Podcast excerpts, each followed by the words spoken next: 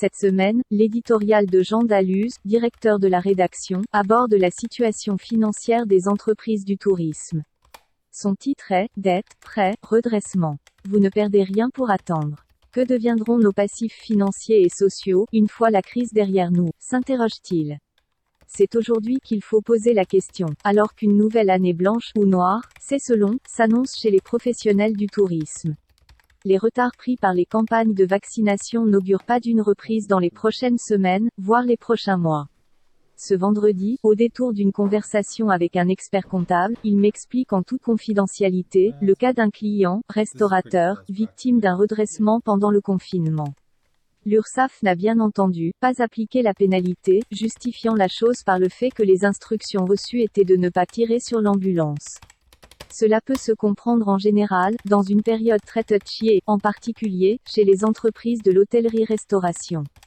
Rassuré, il en informe son client, ravi de l'aubaine. La nouvelle en soi paraît légitime, compte tenu de l'arsenal de mesures et du bouclier déployé autour des entreprises du tourisme, par la posture du « quoi qu'il en coûte » d'Emmanuel Macron.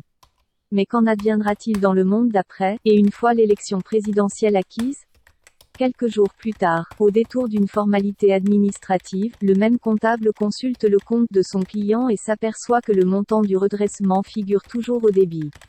Il interpelle alors le contrôleur sur ce qu'il estime être une anomalie.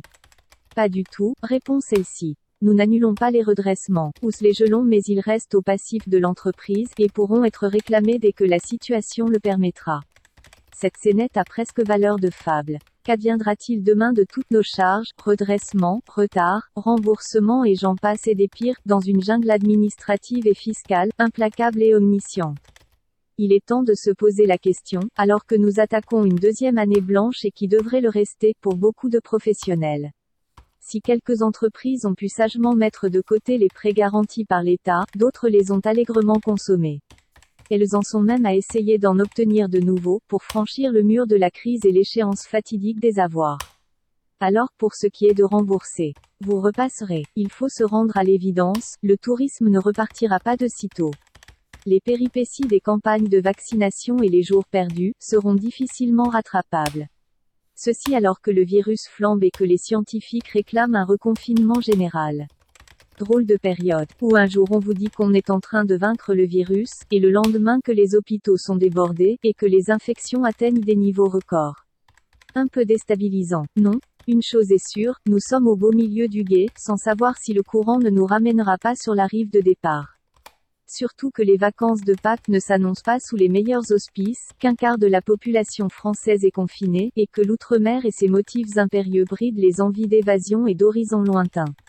L'Europe, ce n'est pas mieux. Les tribulations de nos voisins, Italie, Espagne et Allemagne, qui ont reçu la visite du variant anglais, n'est guère plus enviable. Malgré les efforts louables de notre commissaire breton, Thierry de son prénom, le certificat vert numérique, passeport sanitaire, porte dans sa dénomination, les doutes, et les limites de l'exercice. Ce dispositif comporte encore de nombreux trous dans la raquette, à juste titre relevé par maître David Sprecher dans sa chronique du jour, en une de notre journal. Et ne parlons pas de l'étranger, où les restrictions et les légitimes exigences en matière sanitaire vont se durcir au fil de l'avancement des campagnes vaccinales. Ne nous faisons pas d'illusions, il y a fort peu de chances que les pays qui ont réussi à éradiquer ce satané virus acceptent de reprendre le risque de le voir de nouveau débarquer dans les valises des touristes. J'écrivais il y a quelques mois qu'il faudrait probablement être majeur et vacciné pour pouvoir voyager dans le monde d'après.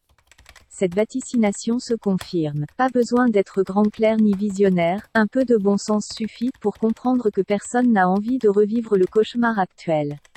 Aussi, la liste des pays où il faudra ajouter un certificat de vaccination à son passeport ne cesse de s'allonger.